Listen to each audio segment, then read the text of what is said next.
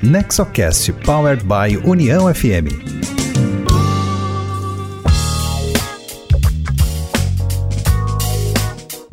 Olá, esse é o NexoCast, o podcast sobre governança com foco nas famílias empresárias. E esse episódio traz a história de governança da Calçados Bibi, com a apresentação de Marlin e Andréa Corras em um evento do Nexo para associados e convidados. O NexoCast é uma iniciativa do Nexo Governança Corporativa, tem produção da Rádio União e sempre traz um conteúdo da maior qualidade voltado às boas práticas empresariais. Você pode escutar o podcast pelo site do Nexo, nexogc.com.br, pelo site da Rádio União, que é uniãofm.com.br, e também pelo seu aplicativo de áudio favorito, como Spotify, Apple Podcast ou Deezer. Siga ali o NexoCast e receba no aplicativo cada episódio novo que entrar na rede. O Nexo Governança Corporativa é uma associação criada para promover boas práticas de governança, conectar, informar e capacitar membros de famílias empresárias. Eu sou Cristina Pacheco, diretora de comunicação do Nexo, e esse NexoCast traz uma fala importante sobre sucessão, com o ponto de vista de sucessor e sucedido. A Calçados Bibi é uma empresa com mais de 70 anos, é uma tradicional fabricante de calçados infantis tem presença em todo o mercado brasileiro e grande atuação internacional. Estiveram conosco no evento do Nexo o ex-CEO e hoje presidente do conselho Marlin Kohlhaus e a atual CEO da empresa Andrea Kohlhaus. Eles são pai e filha e falaram sobre os desafios da governança, da sucessão e compartilharam suas experiências, erros e acertos. Bem, a história que, que vamos conhecer de perto hoje é a sucessão na presidência da Calçados Bibi, um processo que levou sete anos para acontecer, tendo sido finalizado em 2019. A Bibi é reconhecida nacional e internacionalmente por seu pioneirismo em desenvolver calçados para o público infantil, do zero aos nove anos, a partir de pesquisas e estudos científicos. Conquistou reconhecimento do setor a partir do desenvolvimento dos calçados atóxicos, fisiológicos e da tecnologia da exclusiva palmilha Bibi, Physioflex Bibi, que proporciona a sensação de andar descalço. A Bibi foi fundada em 1949, tem fábricas em Parobé e em Cruz das Almas, na Bahia, e produz mais de 2 milhões de pares por ano está presente em mais de 70, 70 países nos cinco continentes e no Brasil está em mais de 3 mil pontos de venda multimarcas, além do e-commerce e de uma rede de franquias com mais de 130 lojas. A empresa é pioneira na certificação do nível diamante do programa Origem Sustentável, que atesta o compromisso com as iniciativas nos processos industriais, bem como o desenvolvimento de ações em sintonia com os pilares estabelecidos pelo programa Origem Sustentável, que são o ambiental, econômico e social. E para contar a história e a trajetória da sucessão na Bibi, eu chamo a CEO da empresa, Andrea Corros, e o presidente do conselho, Marlene Kohlhaus. Marlene Kohlhaus presidiu a Calçados Bibi de 1986 até 2019, quando a empresa completou 70 anos. Administrador de empresas, tem formação uh, ainda nas áreas de marketing, recursos humanos e administração financeira. É autor de quatro livros publicados pela editora Gente e atual conselheiro administrativo da Calçados Bibi. Andrea Kohlhaus, atual presidente da Calçados Bibi, tem MBA em Gestão Empresarial pela Fundação Dom Cabral de Minas Gerais, especialização em liderança e participa do Instituto de Estudos Empresariais. André implantou o setor comercial de exportação interna na Bibi, levando a marca para além da América Latina.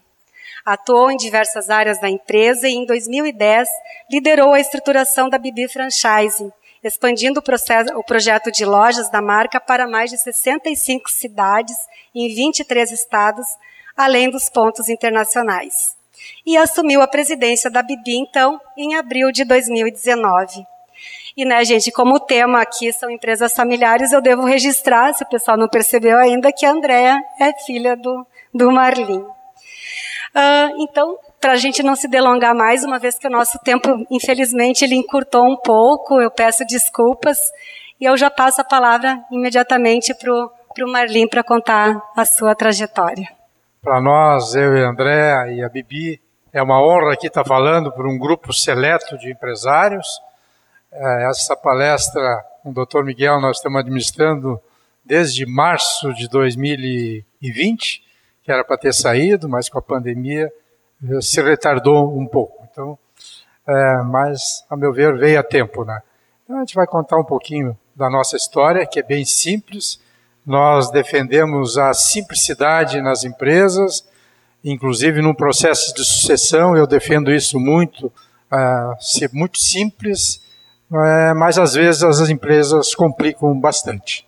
Nós temos a capacidade no mundo empresarial de, às vezes, complicar bastante. Eu mesmo agora estou negociando, tenho estado muito ocupado, inclusive depois da sucessão, que eu vou comentar um pouquinho sobre isso, e empresas grandes, empresas de bolsa, com governança e tal, tudo, uma burocracia jamais vista, mais que talvez o setor público, e muitos silos dentro das empresas. Então, isso são coisas que a gente tem que cuidar muito dentro de uma empresa para não não burocratizar e tem que ser rápida nas decisões e assim por diante. Né?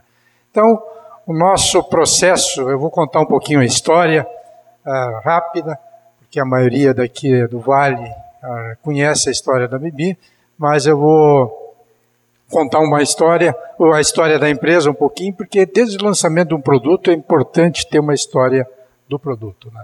Então a Bibi, ela tem hoje 72 anos de, de história, eu faço parte da segunda geração, Uh, eu, quando assumi a empresa há 40 e tantos anos atrás, 44, 45 anos atrás, a empresa estava numa situação econômica e financeira muito debilitada, estava com dificuldades muito grandes.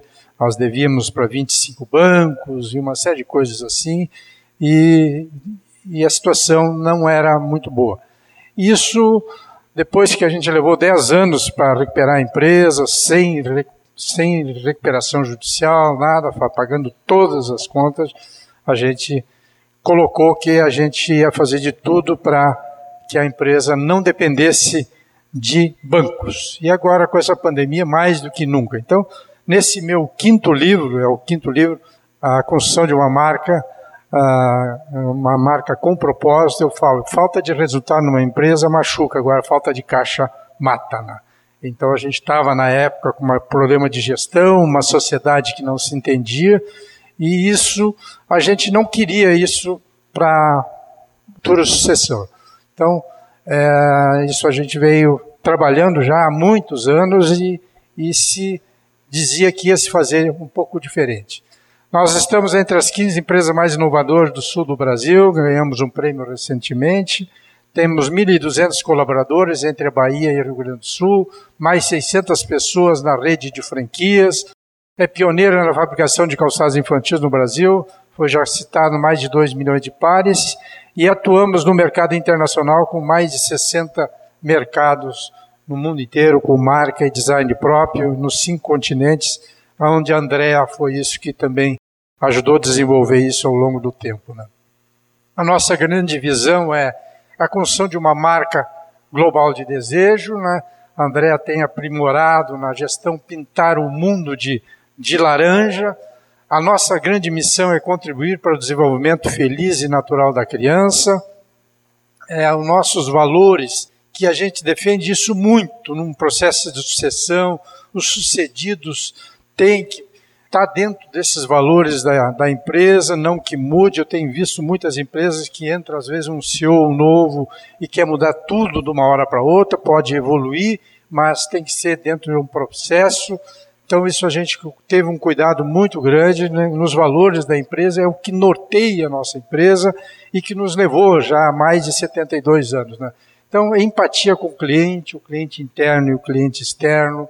Quem faz isso são as nossas pessoas. Depois a Andrea comenta um pouquinho sobre uh, o trabalho que a gente fez agora, nos últimos tempos, sobre as pessoas. Gestão de resultados, inovação e aprendizagem, transparência, nós temos uma gestão à vista, também houve uma evolução bastante grande, que a André também vai comentar depois, sobre o processo de transparência, e agilidade e simplicidade. Eu defendo que as empresas têm que ser muito rápidas, o mundo está andando muito rápido, como foi citado por vocês há pouco aqui. Né?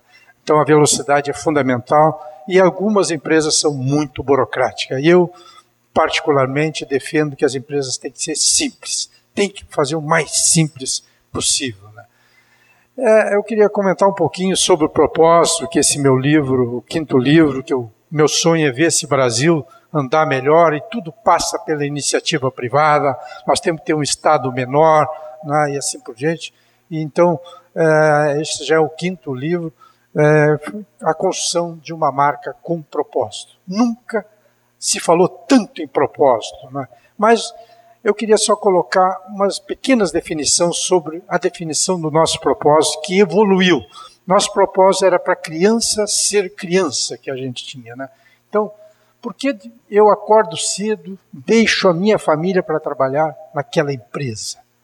Isso faz parte da construção de um propósito. Qual a contribuição dou para a minha empresa, para a comunidade ou para o mundo?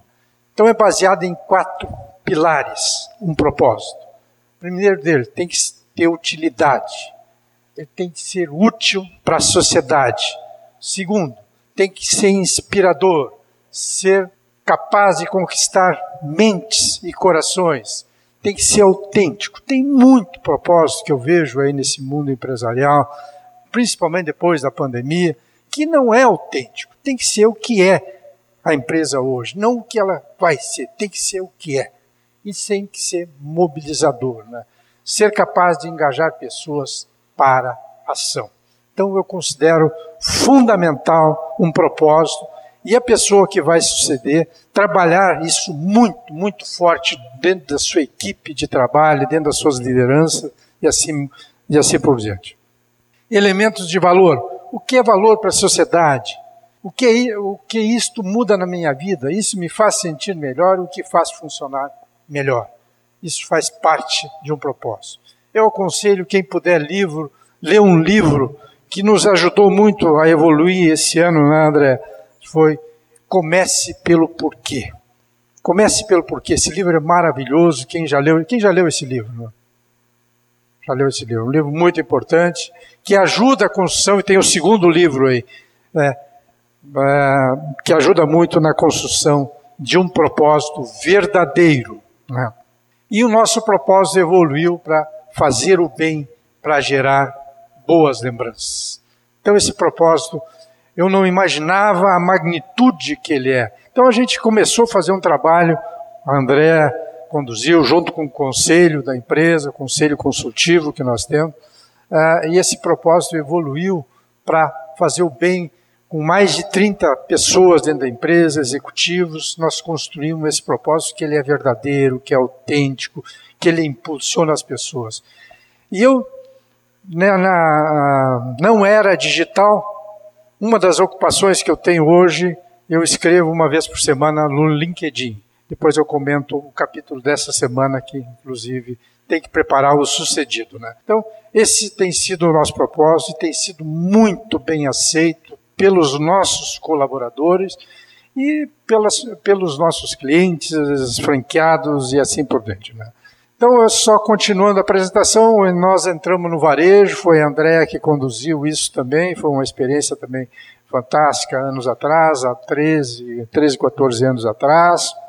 Tem ido muito bem. Hoje nós temos 130 lojas no Brasil, mais 16 lojas internacional, num total de 146 lojas que, tá, que vai se fechar esse ano. Mais de 3 mil pontos de multimarcas.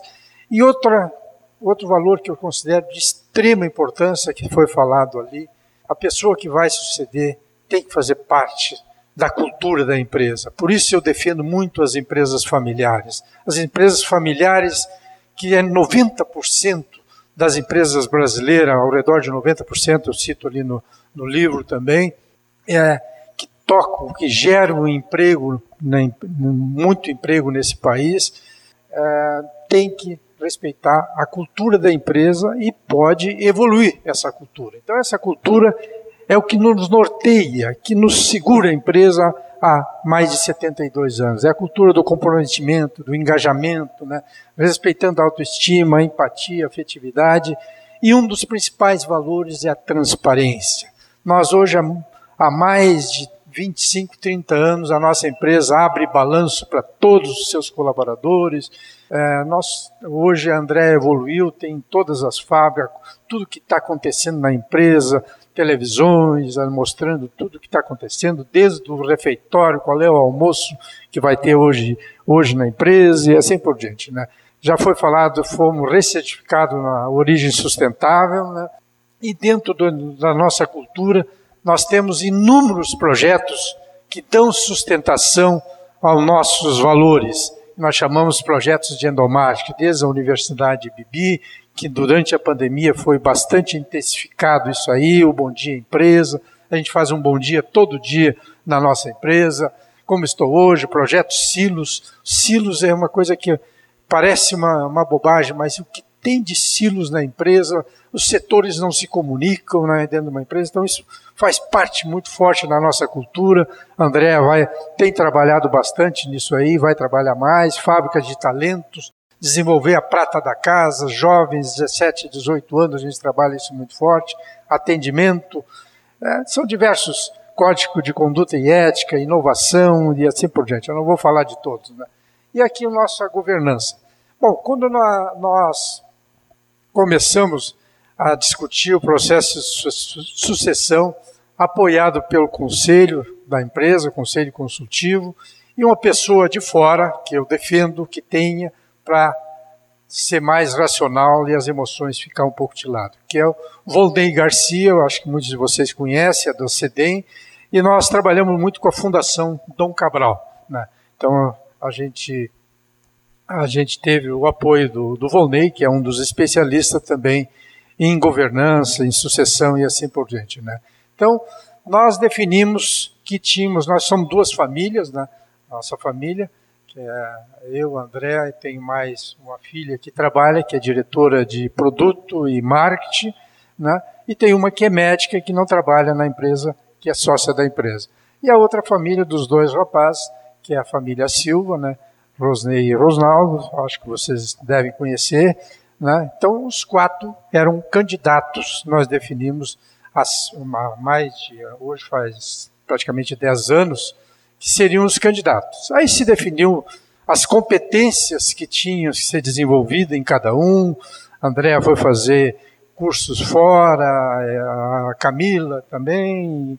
Todos eles foram desenvolver as suas competências que precisavam ser, é, ser melhor qualificada. Né? Então, separando muito a empresa, a família da empresa, a gestão e a sociedade. Né? Então isso foi muito claro, foi muito definido e se fez um, um acordo, não por escrito, mas verbal, que quem fosse o escolhido dos quatro que a gente estaria o conselho observando, teria que dar apoio para eles e trabalhar junto no escolhido, que não poderia ser os quatro, teria que ser um. E que quando a empresa completasse 70 anos, a gente ia fazer a sucessão, exatamente no dia a gente sempre tem como a celebração de cada aniversário, que é em 25 de abril, a gente faz um almoço para todos os colaboradores aqui na Bahia, e nesse dia a gente ia fazer a sucessão. Foi em 25 de abril de 2019.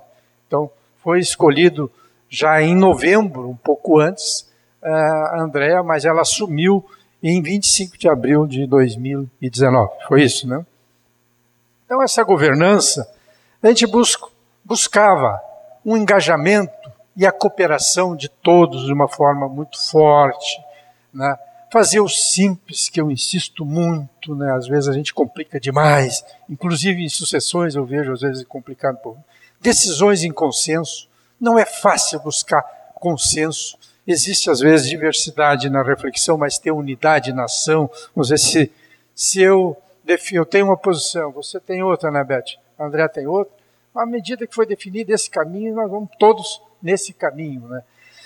E desenvolver a prata da casa, desenvolver pessoas dentro da empresa, a maioria das nossas lideranças são desenvolvidas dentro da empresa, né? e deixar um legado. Né? Então, esses eram os princípios que a gente vem trabalhando, vinha trabalhando e tal, tudo. No meu livro ali, no quinto livro, falo de chegou a hora de passar o bastão. Tem um capítulo muito legal. é, que, que, se fala sobre é, sucessão. E é como eu comentei, que 90% das empresas são de origem familiar. E um dado que sempre me incomodou muito, pode ter variado um pouquinho para mais ou um pouquinho para menos, que 30% das empresas chegam à segunda geração e somente 5% chegam à terceira geração. Isso é um dado que me incomodava muito. E numa ocasião, pela Fundação Dom Cabral, eu assisti uma palestra do presidente da VEG, uma empresa que eu aplico inclusive em ações dele, uma empresa maravilhosa ali da, da região de Santa Catarina. E ele, no momento que ele estava super bem, o presidente, ele passou o bastão para outro, porque tinha uma pessoa desenvolvida lá dentro da empresa muito bem. Então, ele contou todo o processo, aquilo me, me, me, me sensibilizou bastante que precisava haver essa preparação, numa, não é de uma hora para outra que se passa o bastão. Né? Então, esse, esse dado de somente 5% das empresas chegam à terceira geração, isso é um dado que incomoda e, para mim, é o problema número um das empresas, que elas têm que se preparar. Né? Isso é um exercício de longo prazo. Você sabe qual é a diferença entre empresas que aparecem com poucos anos de vida e as empresas líderes de mercado. De cada, aqui eu já falei sobre isso, e falta uma cultura, que aí eu desafio vocês, eu sei que a maioria de vocês deve ter isso muito forte, uma cultura de trabalhar a sucessão dentro da empresa. Isso tem que haver, inclusive não só a diretoria, mas as lideranças, as principais lideranças dentro da empresa. Né? O líder, e aí a outra coisa que eu escrevi no LinkedIn, tem que preparar o sucedido. Ele tem que preparar sua cabeça para sair, senão ele fica meio louco.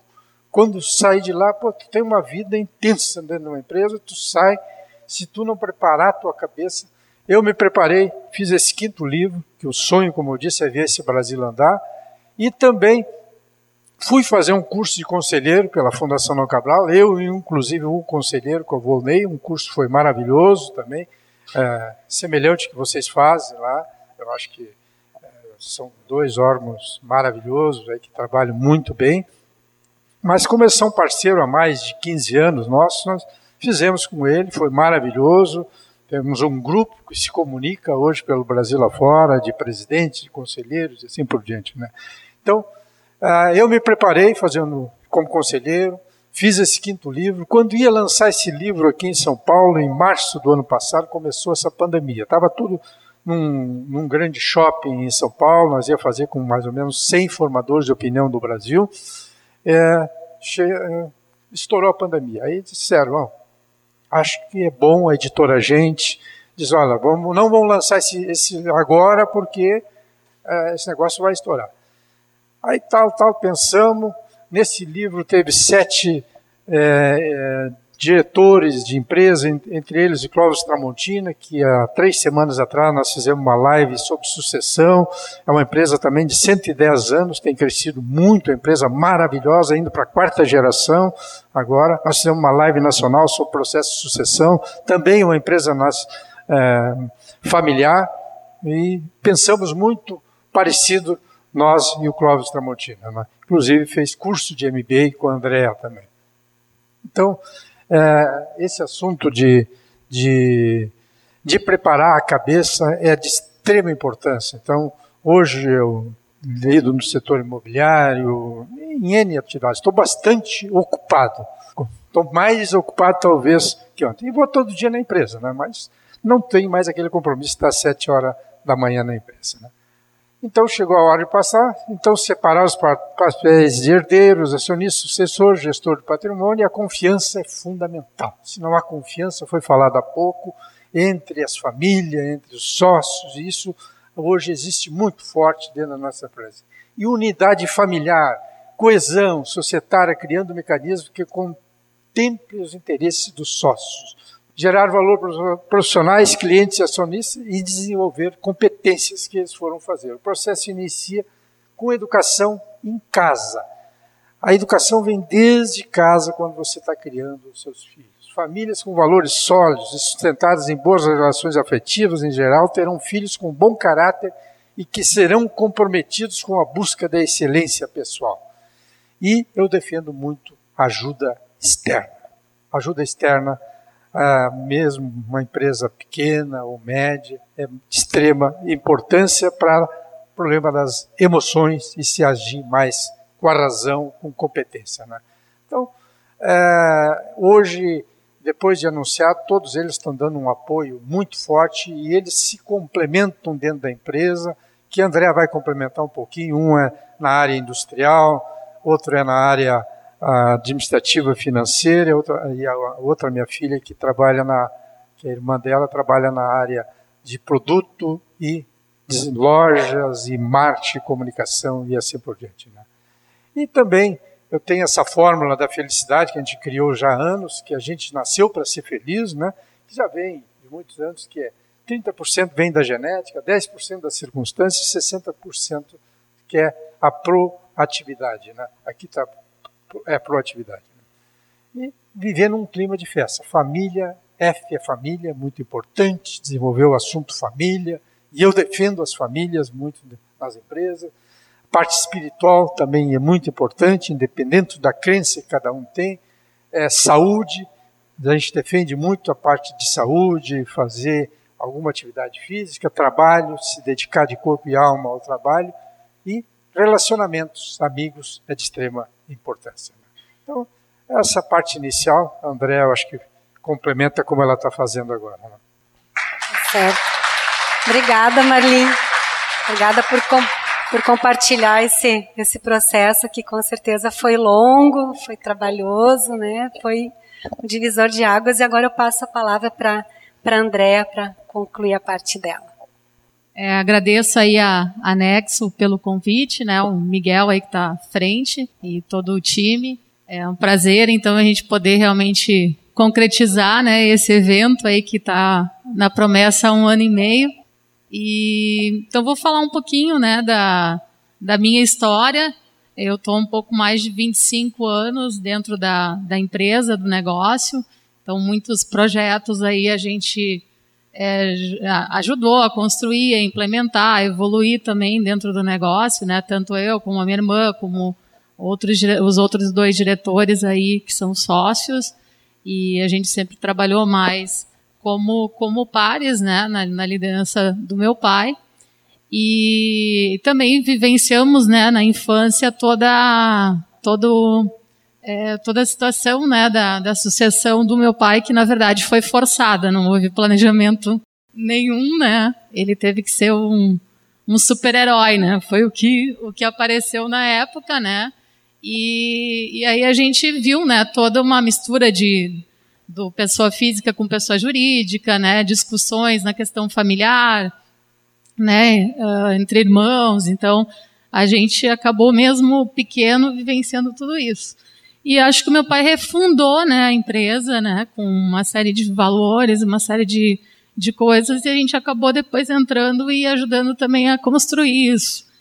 Uh, quando ele começou, acho que há 10, anos, então atrás, vai fazer 10 anos uh, agora em abril do ano que vem, o processo de sucessão, né, ele, ele comentou para nós, nos reuniu e comentou, olha, a, nós pessoas podemos morrer, mas as empresas não necessariamente. Então nós precisamos planejar essa passagem de bastão.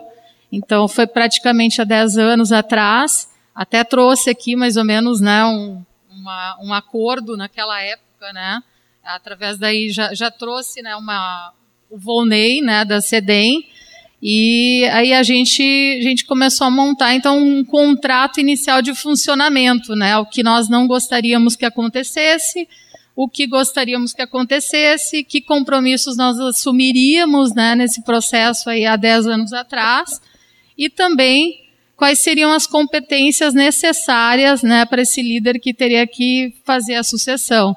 Isso tudo foi construído aí em duas folhinhas, né, super simples, né? Eu trouxe aqui para para sinalizar para vocês, mas aqui, por exemplo, que não gostaríamos que acontecesse, ah, desunião, é, comprometer resultados, né, e o desempenho da empresa, conflitos societários que não fossem resolvidos, né, repetir exemplos vividos de relacionamentos familiares mal sucedidos lá atrás, mágoas, rancores, uma série de coisas, né? Então foi deixando as coisas claras, né? E aí com isso, né, foi construindo aí o conselho de família, um conselho consultivo, né, lá atrás nesse nesse início, o acordo de sócio, é, a questão do da nosso código de conduta e ética, né? Isso tudo foi a gente começou a construir.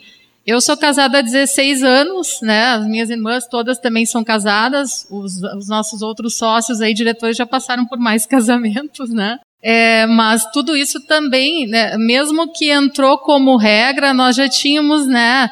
É, eu há 16 anos, quando casei, né, meu pai já disse, ó, vai falar com assessoria jurídica, né? Então todos nós tivemos que passar por uma assessoria jurídica né, para antes mesmo desses 10 anos, né, dessas regras aí que a gente começou a formalizar, já tinha, né, algumas bases nesse sentido, então todas nós tivemos que casar com separação total de bens, né? Então, a gente já era encaminhado para essas questões. Uh, e nesses 10 anos, então, né, a gente, com, a, com a consultoria, cada um começou a trabalhar o seu plano de desenvolvimento né, individual, sabendo né, desse contrato informal de funcionamento, o que, que se queria nesse processo. Claro que a gente ganha um choque né, inicialmente, porque meu pai já estava na, na presidência há muitos anos, e ele dizendo, olha, quero preparar, né, alguém vai ter que assumir, a gente acha que tem né, candidatos aqui internamente, dá para a gente buscar a sucessão aqui internamente. Então a gente acha que é eterno, mas a gente vai entendendo no processo que não, que a gente vai ter que ajudar, que a gente vai ter que colaborar para que de fato isso aconteça. Então cada um foi buscar o seu plano de desenvolvimento. Nas minhas entrevistas iniciais aí, né, com a consultoria, eu até deixava claro, né, na época eu só tinha uma filha, e dizia: Olha, eu ainda quero ter um segundo filho. Se for para amanhã essa sucessão, eu acho que eu tenho condições, né? Não me sinto total, totalmente preparada, mas tenho condições de me preparar para assumir. Só que assim, eu quero nesse meio do caminho, eu, tô, eu ainda quero ter mais um filho e não gostaria que fosse amanhã e eu estivesse é, né, tendo mais um filho pequeno, né? Então mas eh, né, daí a gente foi deixando mais claro que data que seria, né, nos 70 anos e tudo mais. Hoje eu tenho meu segundo filho, tenho uma filha de 12 anos, tenho um filho que vai fazer 5 anos, né, então ele, até quando eu assumi, ele ainda era menorzinho, ainda é pequeno, né, é, mas foi se dando tempo e foi se organizando, né? Daí nesse período também fui para o exterior, né? Aí uh, investi mais em autoconhecimento também, né? E muito foco também na questão de, de, de liderança, né? embora a gente não deixou de também fazer as atualizações técnicas né, do novo varejo, da questão de, de consumo, né, para entender essas tendências que hoje a gente está vivendo é, mais fortemente. Então, um pouquinho assim da, da, da, preparação. E aí, como o Marlin comentou, né, depois já com o conselho, com a jornada do conselho consultivo, em novembro, então, de 2018, de fato, aí foi anunciado, né, e foi feito o convite para mim para assumir a, a presidência, seria seis meses, né, depois, praticamente, foi então 25 de abril de, de 2019 que eu assumi, e, e aí, quando então, né, foi feito esse convite, né, a gente conversou com com, a, com as famílias, com os, né, com os outros diretores, e aí, né, uh, trazendo realmente a importância da, da união, né, e para essa escolha. Aí eu então busquei uma mentoria para mim, né, para aquele primeiro ano, né, então até busquei um, um, professor aí que da Fundação Dom Cabral, que eu tive nessa área de liderança. Aí refiz, né, toda uma avaliação 360 graus, né, até com os, com os que eu uh, lideraria também, né, inclusive até meu pai me avaliou bem mal nessa, nesses 360, foi o mais crítico, o mais crítico. Dos, da avaliação, né, mas uh, aí como, a gente. Como a Cris falou, às vezes a gente aprende mais no choque do que com a mão na cabeça, né? Sim. Então, uh, e aí, né, direcionando então para realmente essa, essa para assumir né, esse novo bastão aí depois de seis meses, né? Então, ainda continuei, né, com a mentoria naquele primeiro ano. Então, muitas leituras, né? E, e aí também, né, fui, fui orientada aí a fazer um diagnóstico, né, em relação à, à empresa e, né, a, a, analisei a empresa sobre quatro quadrantes, né, uma, né, de, da questão de, de considerar a empresa é iniciante, a empresa não era iniciante, né, a empresa precisava fazer uma mudança completa, meu pai teve que fazer uma mudança completa na década de 80 quando ele assumiu, mas a gente há 13, quer dizer, agora vai fazer quase 14 anos, já tínhamos entrado para para varejo também, né? Verticalizando mais e indo mais próximo do consumidor. Então a gente já estava num caminho, né? É, então era, era a questão de realinhar né, a empresa ou de né, trabalhar uma energia mais para sucesso continuado. Então, né, escolhi né, a questão do sucesso continuado né, dentro, de, dentro desses quatro quadrantes, né, e aí foquei mais a energia para dentro disso, né, fortalecendo os nossos pontos fortes. Então eu, assumi, né, praticamente hoje, né, a gente vê aí em dois anos e meio, né, não tem é, não tem área que a gente não mexeu, né, mas evoluindo, né, de certa forma, é, porque a pandemia acelerou muitas tendências, embora 2016, 2017 a gente já tinha entendido né, que não seria mais um mundo online, um mundo offline. Então a gente já tinha, tava, já planejamos e já tínhamos feito uma troca de plataforma, onde a gente já tinha integrado todos os estoques das lojas físicas dentro dessa plataforma online. É, já estávamos trabalhando com projetos de retiro em loja, prateleira infinita, né? Embora os franqueados e os seus times não, uh, não tinham ainda despertado, né? Que teriam que sair da loja para buscar o cliente, né? Ainda ficavam naquela estrutura física esperando o cliente chegar na loja. Então, uh, mesmo que 40% né, da, da nossa indústria abastece a rede de franquias, 40% multimarcas e 20% né, da, da exportação, mercado internacional, nas franquias nós, nós tivemos aí, né, com a pandemia, lojas que ficaram fechadas há seis meses, né? Porque estavam em shopping centers, né, interiores foi mais fácil, as multimarcas de interior puderam abrir mais rapidamente as lojas. Mas voltando para 2019, né? Então a gente começou a trabalhar, né? Algumas frentes comerciais, né? Inicialmente. E, e também aí a gente fez uma reflexão estratégica com as principais linhas, uh, lideranças e a gente trouxe então um projeto, uma visão mais futura, né, para a gente trabalhar um projeto de Bibi 2030 para pintar o Brasil e o mundo de laranja. E, então a gente começou a, né, a, trazer algumas reflexões de algumas, algumas coisas que a gente precisava evolu evoluir, né, seguindo sempre também a nossa, os nossos valores aí, né, e fortalecendo os, os pontos fortes aí da nossa cultura. E, e 2020 então veio a, veio a pandemia, né? Então trago que, né? Até a gente traz essa reflexão em conjunto que uh, meu pai quando assumiu uh, não tinha caixa, né? Mas tinha mercado.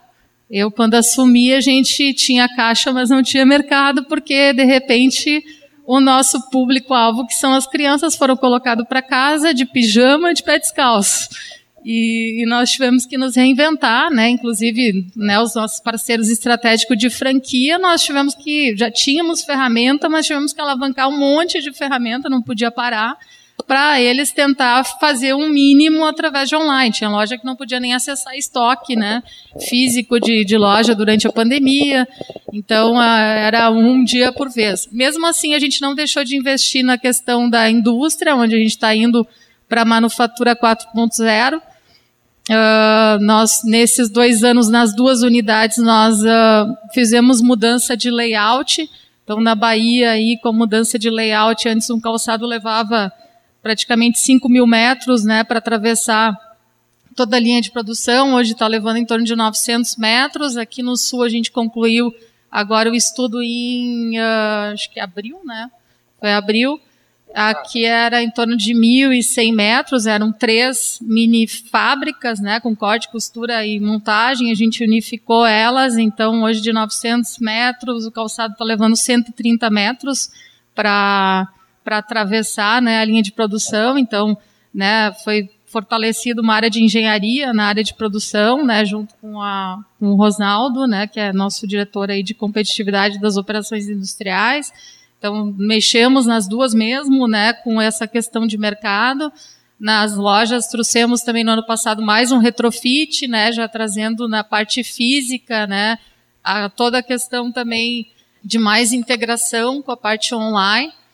Tivemos que trazer muitas ferramentas também online, aí, inclusive até um, um aplicativo, né, hoje que integra WhatsApp, que integra banco de dados aí para de cada loja, né, com consumidor, com repertórios, com posts, de forma automática, tipo um CRM, né, e que, tem, que ajudou muito também, além da, do, da própria nossa plataforma de e-commerce integrado com as lojas físicas, mas também é uma ferramenta integrando o WhatsApp que ajudou também a alavancar vendas online.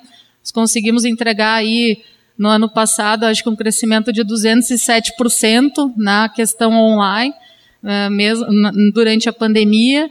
E, e as, o faturamento de cada loja física antes da pandemia então, girava em torno de 7% através de ferramentas online e esse ano já está ficando em 33%, né, através de ferramentas online, então ajudando também o franqueado, né, lá na ponta.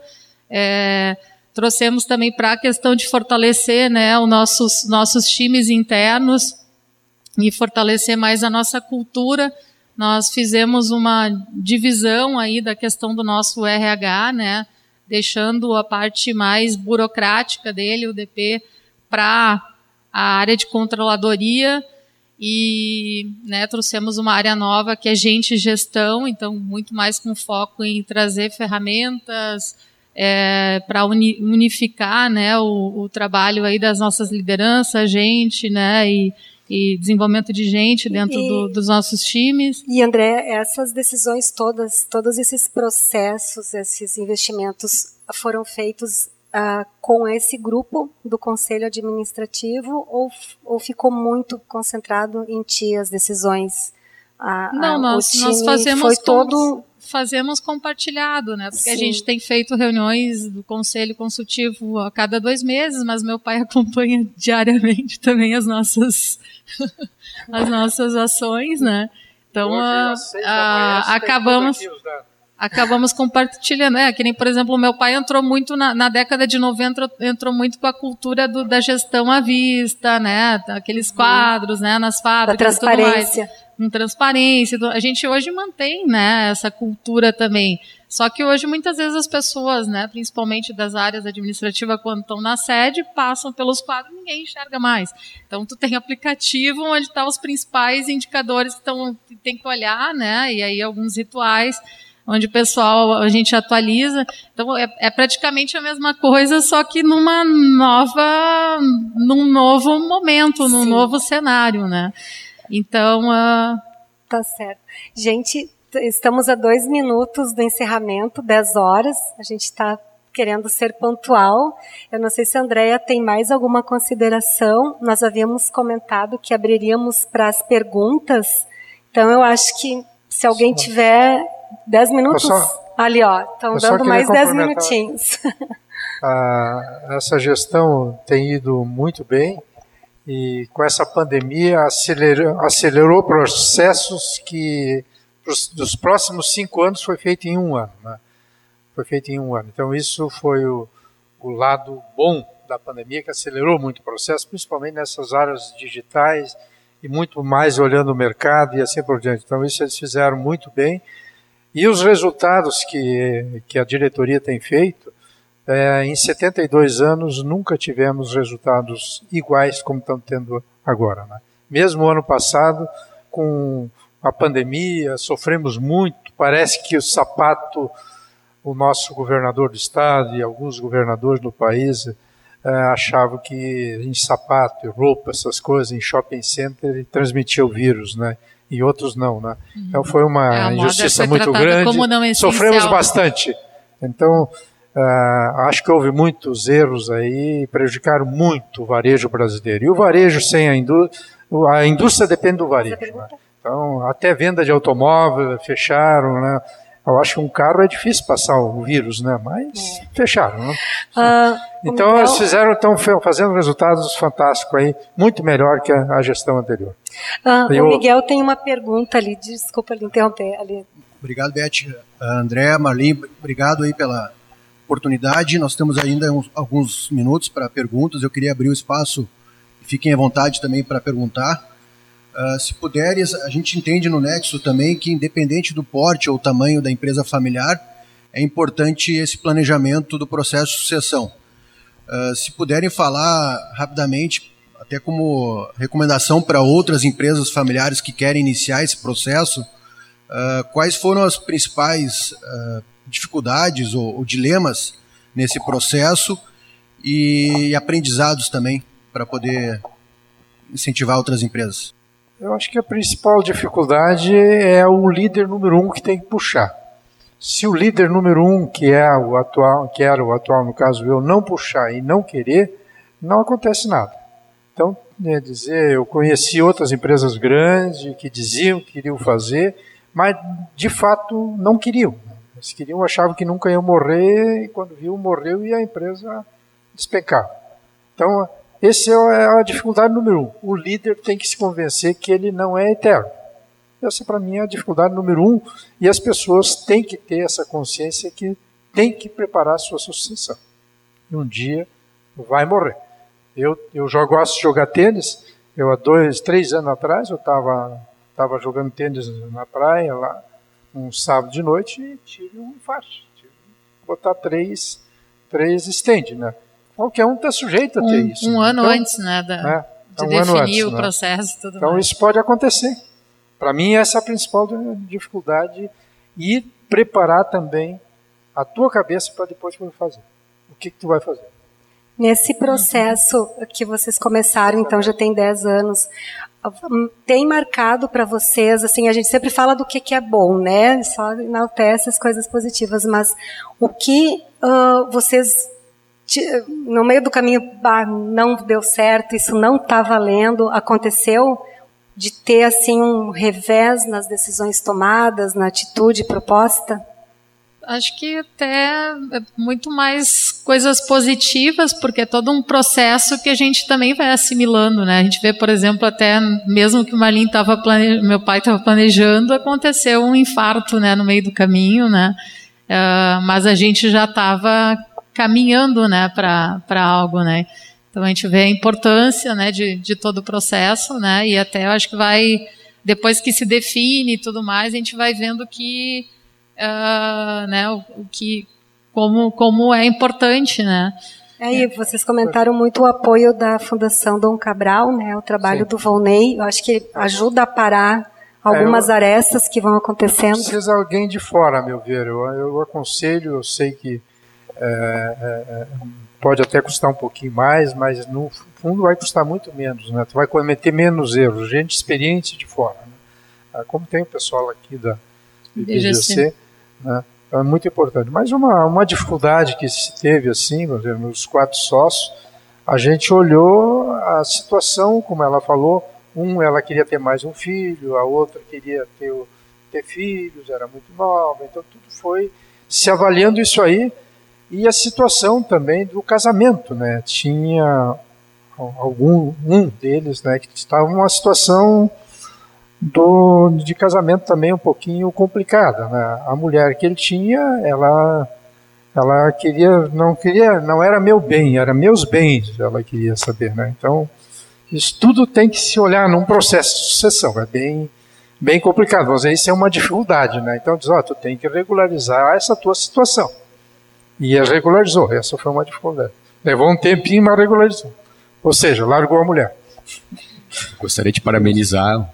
Muito legal essa trajetória de vocês, essa passagem de bastão, esse planejamento.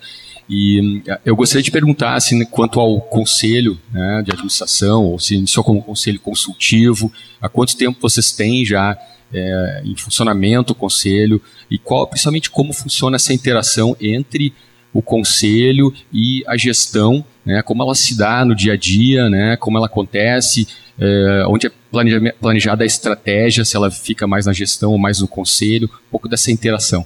O conselho é o presido e tem duas pessoas profissionais de fora.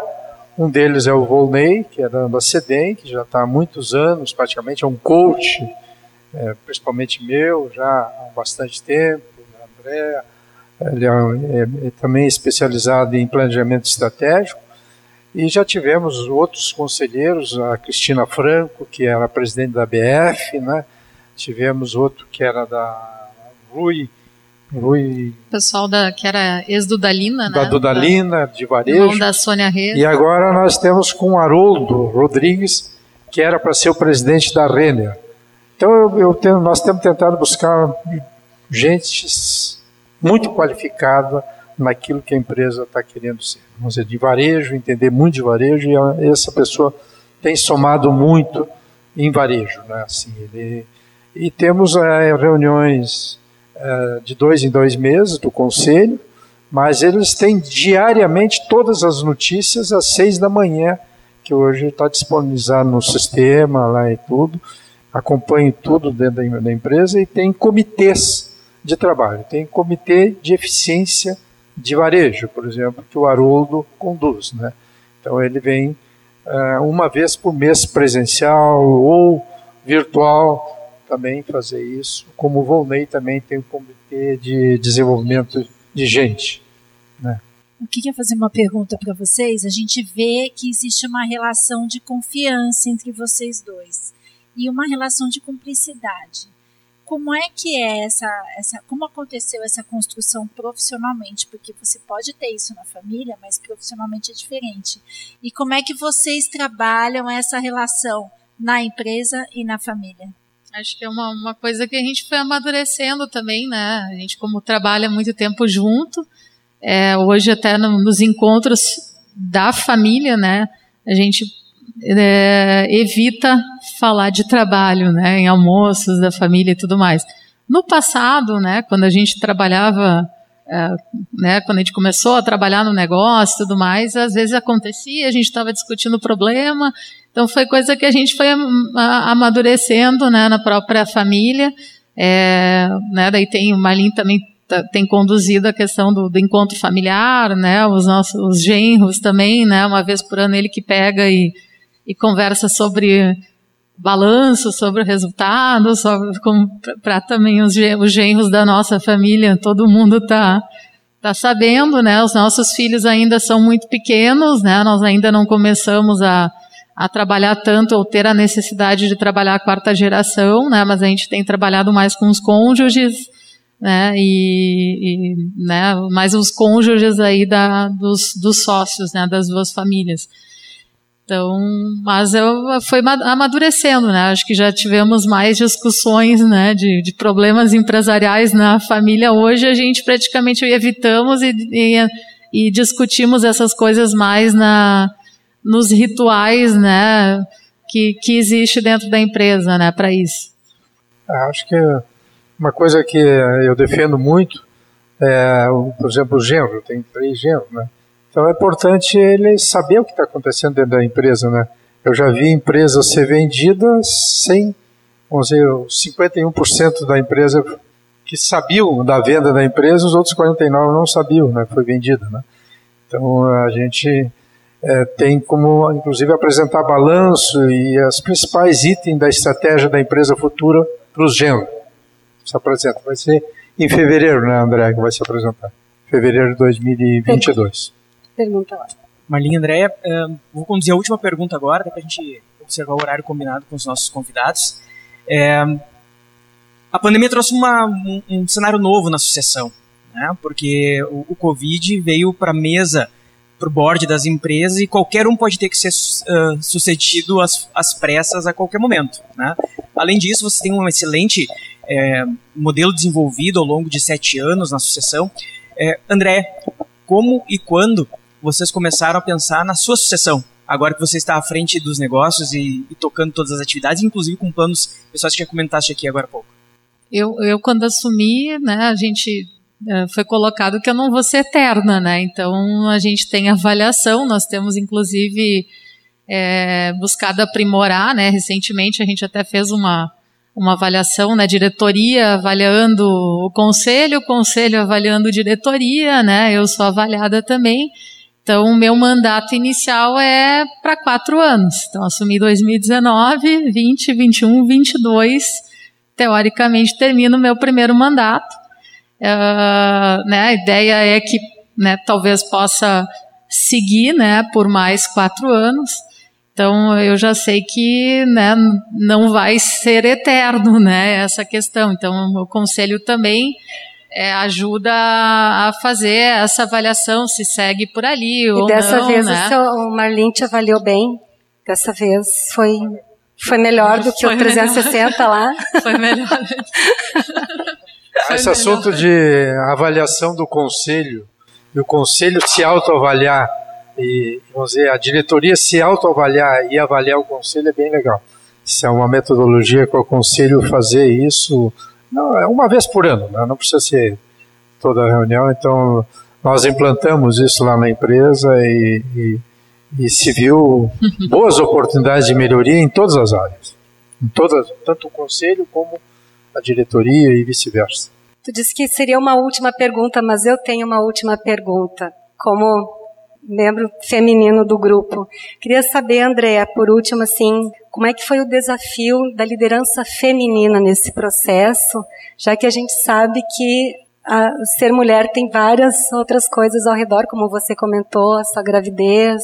Como é hoje a tua posição como uma liderança feminina num setor que nós sabemos que ainda é bastante masculino? Como é que tu tem lidado essa questão? Bom, nós é que nós como trabalhamos muito, por exemplo, a nossa rede de franquias é puramente mulher, né? Então nós temos são acho que mais de 65 aí empreendedoras ou é casais, né? Ou são mulheres aí empresárias. Então são mais de 600 pessoas, né? A gente já liderava uma turma grande de mulher. O varejo tem muito isso, né? Tem muito gente que trabalha com VM é, o pessoal de, de marketing, até a, a turma da indústria, agora no presencial, não gosta muito de sentar perto da galera onde tem as mulher, mulherada, porque é muita, muita conversa, muita. todo mundo falando alto, né? Então a, a gente já, tá, já tinha, né, já dentro da, da empresa, né, já, já tinha muitas mulheres também, né, em cargos de liderança, até pelo, pelo, de, de, pelo perfil, né, de, de público que a gente trabalha e tudo mais. Hoje a gente até conseguiu no varejo, né, o pessoal de campo que a gente tinha dificuldade lá no passado e a gente via a necessidade das lojas de ter consultoras de campo feminino, né. Hoje a gente está com, acho que só um rapaz, está com seis, tudo feminino, porque tem que viajar, viajava, né, antes, e agora voltando também o varejo físico novamente tem que voltar para campo, né. Então era um desafio e a gente né, foi buscando né, isso e conseguimos. Então, é, não, eu acho que também a gente precisa também montar estruturas, né? Eu, eu tenho, a, tenho a Luísa de 12 anos e até brinco, né, que quando eu casei, eu casei com a Jurema, né? A Jurema é tipo uma governanta para mim, né? Então ela também me, me apoia muito, né? É, digo, hoje eu posso me separar do meu esposo, só que eu não posso me separar da Jurema. que a Jurema ajuda bastante, realmente, a minha vida, né? E fora a família, né? Os meus pais, minha mãe, né? Mas a gente precisa ter uma rede de apoio aí para poder dar conta de tudo.